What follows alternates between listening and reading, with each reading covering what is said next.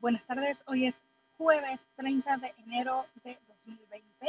Mi nombre es Laura y este es su podcast Entre Burbuja, donde hablamos de jabón y de todo un poco. Pues esperemos que esto se escuche bien, estoy con unos audífonos nuevos. He tenido una mala suerte eh, en cuestión de conseguir micrófonos. He comprado unos cuantos y he terminado devolviéndolos porque no me gusta cómo se escucha el audio, así que esperemos que esto sea eh, la mejor opción en estos momentos es lo que puedo, ¿verdad? Eh, adquirir mejor equipo. Estoy sentada en mi carro, en el almuerzo, y estoy pensando en muchas cosas. Yo sé que yo dije que quería hacer el podcast semanal, se me ha hecho bien difícil, se me ha hecho bien difícil. Eh, tengo que organizarme mejor, y la verdad les pido disculpas um, a todas las que siempre me escriben, Laura, un episodio nuevo. Eh, ayer fue o anteayer, no recuerdo, eh, que estaba yo hablando en mi Instagram, Red Lady sobre algo yo estaba observando y es que la gente está como que medio al garete con esto de los jabones y hay mucha gente que se está tirando a vender productos sin probar y eso es un peligro. Número uno, porque usted está poniendo en riesgo la salud de la persona que está usando ese jabón. ¿Cómo que en peligro, Laura? porque tú no sabes si los ingredientes que tú estás usando, eh, está usando de más, está usando de menos, eh, esa persona es alérgica.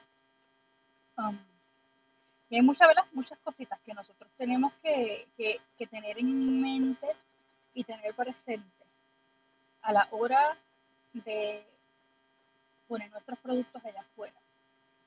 Una de las cosas que yo considero que es bien importante espero ¿verdad? que todas ustedes, todos ustedes, mis seguidores, mis podcast escuchas, estén haciendo sea poner a prueba su producto antes de ponerlo a la venta. ¿Cómo poner el producto a prueba, Laura? ¿Qué tú quieres decir con esto?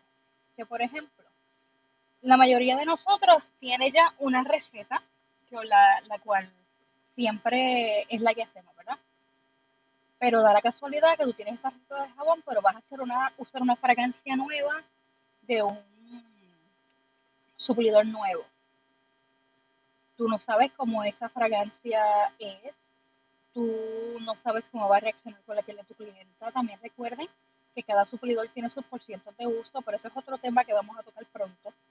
Eh, porque yo me acuerdo, cuando yo empecé a hacer jabones, a mí me enseñaron que es una onza de fragancia por dos libras de jabón y eso está mal, porque cada manufacturero tiene unos por cientos de uso y muchas veces una onza es mucho eh, cantidad y eso lo puede causar una reacción alérgica y puede quemarle hasta la piel a la gente, pero eso de eso hablamos después con calma.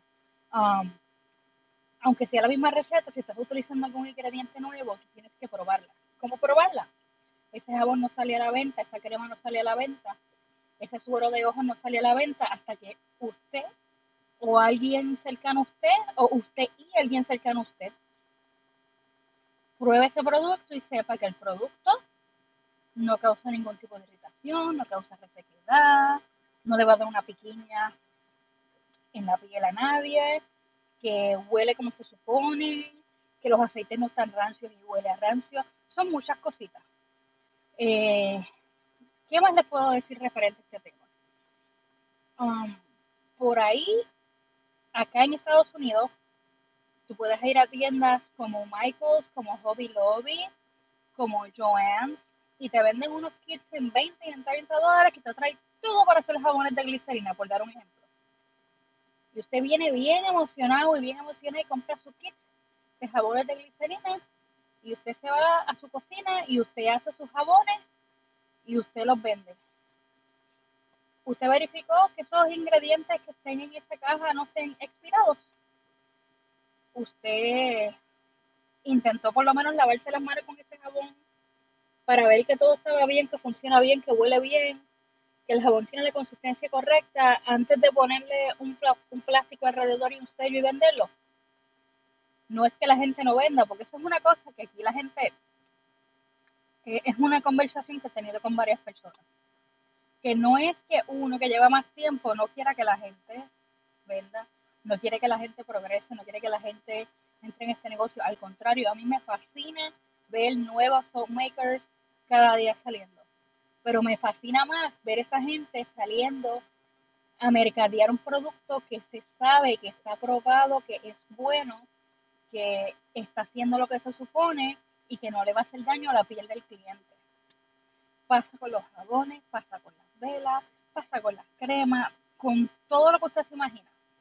Es como que les voy a dar un ejemplo de otra, de otra modalidad que no tiene que ver nada con, con lo que es la cosmética artesanal ni los jabones. A ti, tu papá te regaló una máquina de coser hoy. Tú no sabes coser. Y sin saber coser, haces un grupo en Facebook que dice, se hacen eh, alteraciones y hacemos vestidos de novia. Tú no sabes ni prender la máquina de coser. Tú te vas a poner a vender vestidos de novia. Tú te vas a poner a cogerle ruedo a la gente. tú dices, Laura, pero que tiene que ver una cosa con la otra. Tiene que ver y bastante. Porque cómo tú te vas a poner a mercadear un producto, cómo tú te vas a poner a vender un producto que tú todavía, número uno, tú no estás 100% pulido en cómo hacer y número dos, tú no sabes si el producto es bueno. Y no es que, ah, pero como que el producto es bueno, como que, ¿sabes? Tú puedes haber comprado una base de glicerina que sea vieja. Te pueden haber vendido una base de glicerina que ya hayan derretido y vuelto a solidificar. Te pueden estar vendiendo unos aceites esenciales supuestamente skin safe y no son skin safe uno tiene que tener mucho cuidado donde uno compra, uno tiene que tener mucho cuidado a la hora de uno vender también que los productos que uno está utilizando sean skin safe. Eh, no todo, tuve una persona que me habló en estos días que había visto a alguien que estaba utilizando colorantes en barra de vela para pintar jabones saponificados y que eso no había ningún problema porque los eh, eso es en base de aceite eh, eso no es para la piel. Las fragancias de vela no son aptas para la piel. Las fragancias, eh, los colorantes de vela no son aptos para la piel. Eso puede causar una reacción, puede tapar los poros. Pueden haber tantas cosas. Y usted tiene que cuidarse, sobre todo porque hay mucha gente que tiene sus negocios que no están registrados, que no tiene seguro. Usted tiene que estar 100% certero que el producto que usted está utilizando, el material que usted está utilizando para hacer sus jabones, sus cremas, lo que sea, sea para uso en la piel, sea skin safe. Eh, no cualquier cosa se puede utilizar, los colorantes vegetales para comida no se pueden utilizar en jabón porque van a pintar la piel. Eh, de igual forma, si utilizas los que son skin safe, verificar que estés utilizando la cantidad correcta. Son cositas que a veces no, no, no nos pasan por la mente porque tenemos, queremos echar para adelante, queremos crear un negocio y queremos vender y queremos, y como fulanita le va bien vendiendo jabones, yo quiero vender jabones. No venda jabones porque usted vio a fulanita que fulanita es un negocio y fulanita tiene dos mil personas y vende un montón. Fulanita probablemente empezó cogiendo unos tallercitos, viendo unas, unos videos de YouTube, leyendo, preparándose y metiendo la pata un montón y haciendo las cosas mal hasta que desarrolló su técnica y desarrolló su receta y poco a poco fue construyendo sus clientes. eso los 2.000 personas en el grupo no surgen de un día para el otro. Si usted va a el podcast, al principio del podcast, el primer episodio de nosotros es cómo hacer de tu hobby un negocio. Eh, y me gustaría, ¿verdad?, que si tienen la oportunidad de vayan y escuchen ese episodio. Es importante eh, saber ese tipo de cositas. Les doy un montón de tips, cómo ustedes pueden ir creciendo poco a poco. Otra cosita que les quería mencionar hoy, y mi amiga Megan habló de eso hoy mismo en el grupo de Puerto Rican Stoppers en Facebook. Es bien importante que siempre que vendamos un producto le pongamos los ingredientes a la etiqueta. Yo me he encontrado con mucha gente que me dice, ah, yo no pongo los ingredientes en la receta porque después me compro un jabón o trazo maker y me va y me va a robar la fórmula. No te va a robar la fórmula porque tú estás poniendo el nombre de los ingredientes, tú no estás poniendo cuántas onzas de qué o cuántas onzas de cuál. Eh, ¿Usted sabe cuál es la importancia de poner los ingredientes en la etiqueta? ¿Qué, va a suceder si usted, alguien le compra un jabón y sus aceites que usted utiliza son aceite de coco, aceite de oliva, aceite de girasol y shea butter y aceite de aguacate y usted tiene una persona que le compró ese jabón y es alérgico al aguacate? Usted es demandable porque usted no puso en esa etiqueta en ningún momento que su jabón contenía aceite de aguacate y esa persona lo compró pensando que era que a lo mejor no tenía ningún aceite que le hiciera daño y usted es demandable. Eh, además de que pone la salud de esa persona en riesgo, porque hay gente que a lo mejor tiene, quizás le, le dé una reacción leve, pero hay gente que tiene eh, alergia bien severa. Yo tengo una cliente que es alérgica al coco, yo tengo